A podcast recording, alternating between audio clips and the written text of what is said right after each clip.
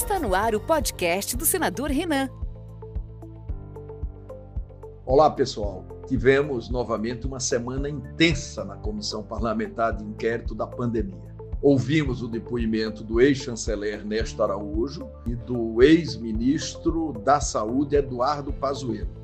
Este último depoimento durou dois dias e foi marcado por contradições, mentiras, omissões Apesar disso, conseguimos comprovar que o Ministério da Saúde teve uma responsabilidade muito grande pela não aquisição de vacinas da Pfizer, da Coronavac e da importação de vacinas e de insumos da Índia. A omissão, como falei, a falta de empenho, de diplomacia, são pontos que se destacaram evidentemente nos dois depoimentos. A tese da imunidade de rebanho e a existência de um gabinete paralelo de um gabinete das sombras, de uma espécie de ministério da doença, também ganharam força durante a semana.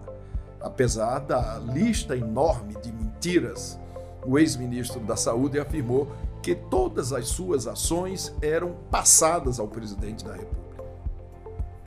Como vocês sabem, todas as mentiras dos depoentes serão listadas e repassadas ao Ministério Público Federal para que essas pessoas sejam responsabilizadas. O combate à pandemia continua.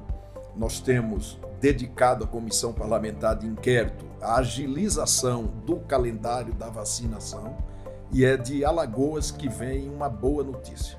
O estado é o primeiro do país a concluir a vacinação dos grupos prioritários. Com a chegada de mais 99 mil doses de vacina, começa agora a imunização por faixa etária decrescente. Um marco no combate a esta doença que já fez tantas vítimas no país. Outra boa notícia é o andamento dos investimentos, das duplicações de rodovias estaduais, notadamente da rodovia entre Arapiraca e São Sebastião. E na próxima semana, o governador anunciará, e eu farei questão de estar presente, o início da duplicação da rodovia de Arapiraca a Delmiro Gouveia.